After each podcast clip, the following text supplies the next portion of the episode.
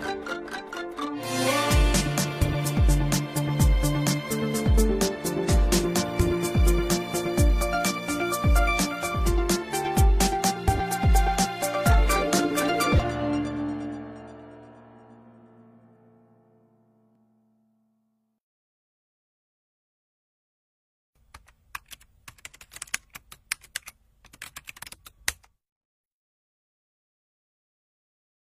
Yo creo que el problema del cuerpo eh, es un tema antiquísimo que la filosofía no ha acabado de esclarecer, ¿no?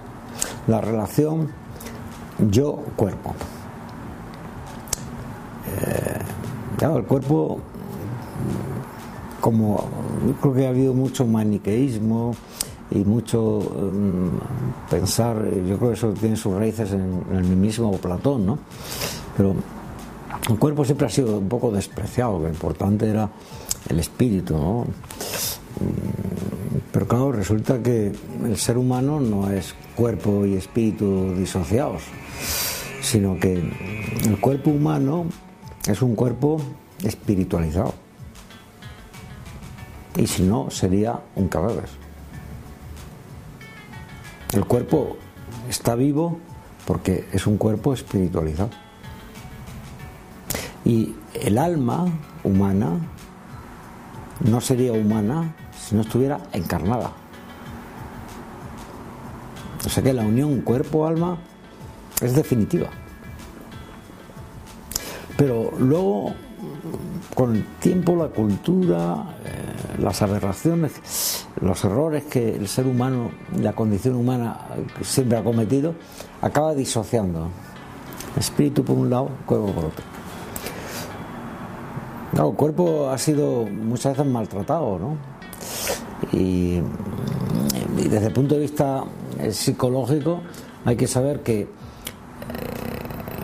el yo de cada persona no se hace presente al mundo sino a través del cuerpo. Es más, ninguna persona puede imaginarse a sí misma como persona sin cuerpo. Yo a mis alumnos les decía, eh, cierren ustedes los ojos, piensen o imagínense cómo son ustedes, cada uno a sí mismo, a que le aparece un cuerpo. Imagínense a sí mismo sin cuerpo, no se imaginan nada. Por lo tanto, el cuerpo media la relación entre el ser humano y el mundo. Y a la vez, a través del cuerpo, es como se nos hace presente el mundo. El mundo nos hace presente al espíritu puro, porque nadie es un espíritu puro, somos espíritus encarnados, ¿no? o carne espiritualizada. Entonces, las cosas se nos hacen presentes pasando por el filtro del cuerpo llegan hasta el espíritu, pero pasan por la, corporalidad, pasan por las, sensaciones, las percepciones, los sentimientos, la imaginación, eh, todo eso es parte del cuerpo. Bueno, pues cuando se disocia espíritu por un lado y cuerpo por otro, el cuerpo siempre sale mal parado. De hecho, eh, no estamos en la cultura que haya un gran respeto por el cuerpo cada uno por el cuerpo propio y además por el cuerpo ajeno. Esa cultura no existe hoy. Probablemente tampoco existió antes. ¿eh? Tanto sería algo que hay que retomar, ¿no? Y es fácil retomarlo porque tenemos antecedentes muy próximos y bien fundados. Eh, si no, cualquiera que se lea la teología del cuerpo de Juan Pablo II, San Juan Pablo II, y ahí aprende cantidad de cosas de lo que es el cuerpo y de cómo tratarlo. El cuerpo hay que cuidarlo, hay que protegerlo, hay que darle la alimentación necesaria, hay que darle el descanso. Que muchas veces hay gente que no sabe descansar, que cree que cuando descansa es culpable. Y no, usted está programado para descansar. Eh, el cuerpo tiene que dormir ocho horas. Y si un día tiene usted que dormir cinco, pues a lo mejor tiene que aguantar porque, no sé, porque el niño lo ha despertado, porque está enfermo, porque tiene usted mucho trabajo, pero eso no lo puede hacer todos los días. Porque si no, usted no está cuidando de su cuerpo. Somos muy ecologistas, pero con respecto a nuestro propio cuerpo, no. Ese es un error. El cuerpo no es malo. El cuerpo es casi perfecto. Sí, del cuerpo sabemos muchísimas cosas hoy, pero todavía no sabemos ni, ni, la diez millonésima parte de, cómo estamos constituidos, ¿no?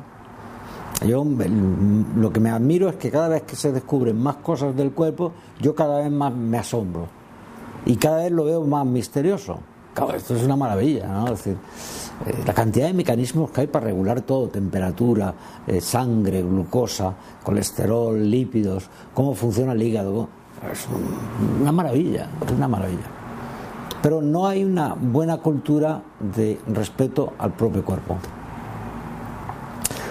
Bueno, entonces, ¿por qué se habla ahora de tanto del culto al cuerpo? Porque hemos caído en la divinización del cuerpo. O sea, hoy el espíritu eh, tiene mala prensa. Eh, nos hemos animalizado, en cierta manera. Y hemos exaltado la biología. Y eso significa que hemos puesto, como en cierta manera el progreso está en que hoy se pueden hacer operaciones en el ADN fetal, ¿verdad? O embrionario, y que podemos hacer cantidades de maravillas, y podemos meter una cámara de televisión dentro del ojo, ¿eh? y, retomar todo lo que pasa en la retina. Eso se hace. Pues entonces, mm, eso que nos debía causar una admiración profundísima por el cuerpo, nos lleva a utilizarlo como si fuera una máquina. Y eso se pone tan de moda que ahora lo importante es tener un cuerpo 10 entonces empiezan a aparecer títulos absurdos y otros muchos que podría decir que no voy a aceptar porque son horribles de, lo complejos que son, son muy técnicos y aburren a la gente. ¿eh? Pero claro, desde el macho alfa podemos hablar hasta las orexias más profundas que hay. ¿eh? Y en el fondo, ¿qué es? Que eh, hemos hecho de los cuerpos humanos como si fueran dioses. Y entonces han proliferado los gimnasios, ¿El ejercicio físico bueno? Sí. ¿Es muy saludable? Sí. ¿Es necesario? Sí. ¿Es conveniente? Sí. ¿Lo aconsejan todos los psiquiatras y todos los médicos del mundo? Sí. ¿Es obligatorio a partir de los 55 años andar todos los días una hora por lo menos? Sí. Ya ha hecho la defensa, ¿verdad? Del deporte. ¿En los partidos de fútbol se pasa bien? Sí. Si a uno le gusta, claro. No es obligatorio que le guste. Ahora bien, el cuerpo no es Dios.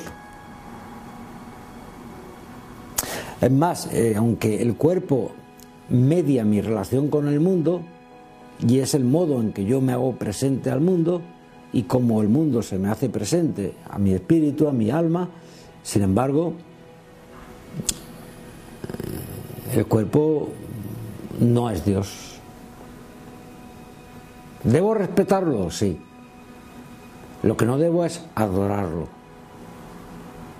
Y hoy, ¿por qué se habla de culto al cuerpo? Porque hoy se adora el propio cuerpo. Es decir, hay muchas personas en gimnasios que sacan su abono y que les cuesta bastante dinerito porque tienen entrenador y tienen muchos aparatos, y tienen, etcétera. Y, eh, esto causa a veces incluso hasta separaciones conyugales y conflictos con, la pariente, ¿no? Porque eh, claro, si, el marido se te va todos los días tres horas al gimnasio, pues la mujer se queja y con razón, porque a ella no le dedica ni un cuarto de hora de encuentro interpersonal, ¿no?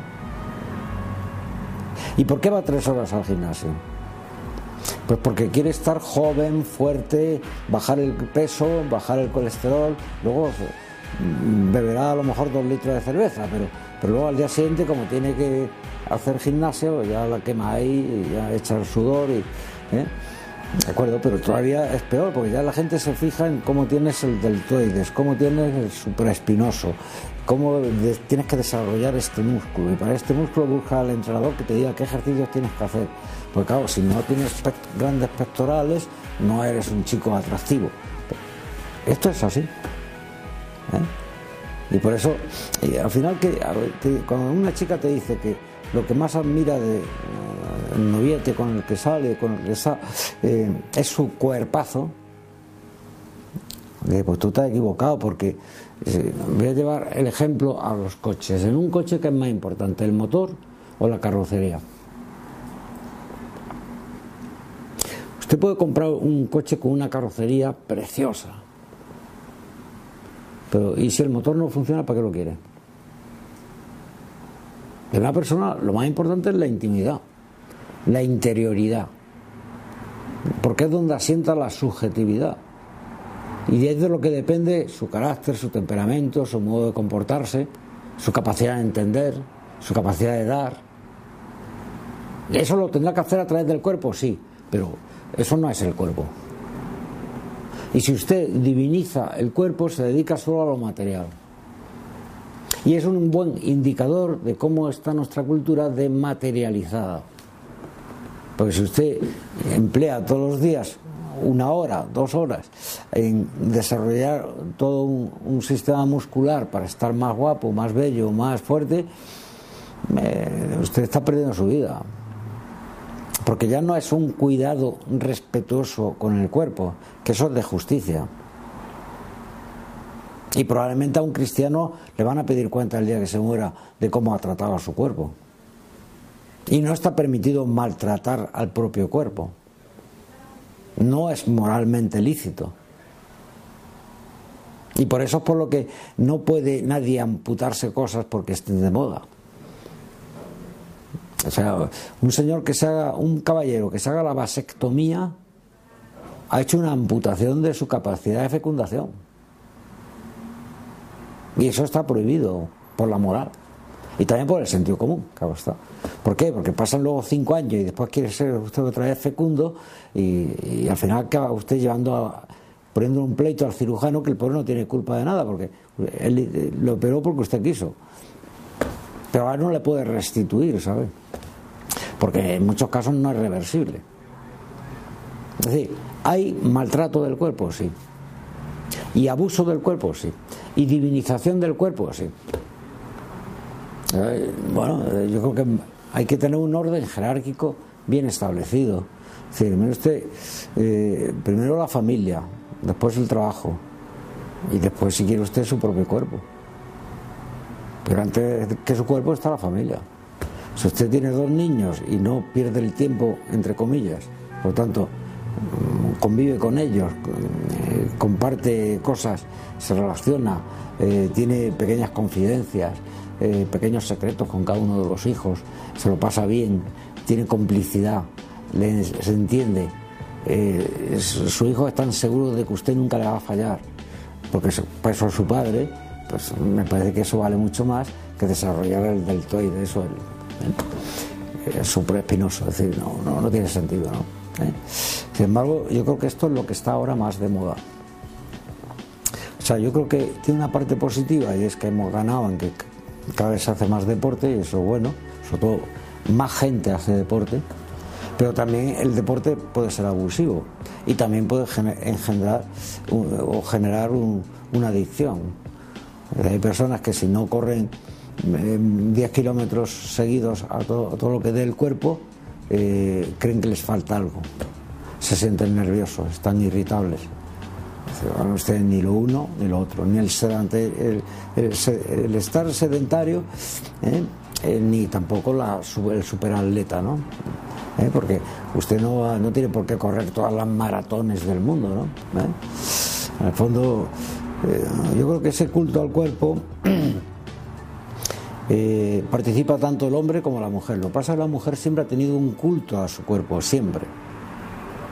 El hombre es más reciente, es más eh, de estas dos, tres últimas décadas, ¿no? Pero la mujer le viene de Eva, probablemente, ¿no? Entonces siempre ha estado muy pendiente de, su, aspecto personal, su cuidado, su belleza, sus pinturas de guerra, etcétera. Eh, es decir, esas armas y eso culturalmente hoy se admite y se ha admitido siempre y no hay más remedio que admitirlo, porque no hay otra solución, ¿no? Pero eso a su vez la mujer lo vive con cuidado y con respeto. Lo que no hace, aunque alguna ya empieza a pasarse a lo que hacen los hombres, es eh, vamos a poner la máquina a todo lo que ha de sí. Entonces voy a desarrollar este músculo y, luego este otro y luego este, y luego se mira usted en el espejo y si no está conforme con el musculito, ya no quiere ser usted o qué. Y puede cambiar su cuerpo, puede ir al corte inglés y que se lo cambien por otro, o, qué hacemos con él, ¿no? yo creo que el cuerpo es sano, el cuerpo es una parte del hombre y de la mujer absolutamente necesario, el cuerpo es tan divino como es el alma, porque tiene el mismo origen y el mismo creador, y lo que hay que hacer es que eh, nos ocupemos tanto del de, eh, cuerpo como del espíritu, y si me apuran más del espíritu que del cuerpo, porque entonces el cuerpo será vivificado y si es vivificado será un buen cuerpo.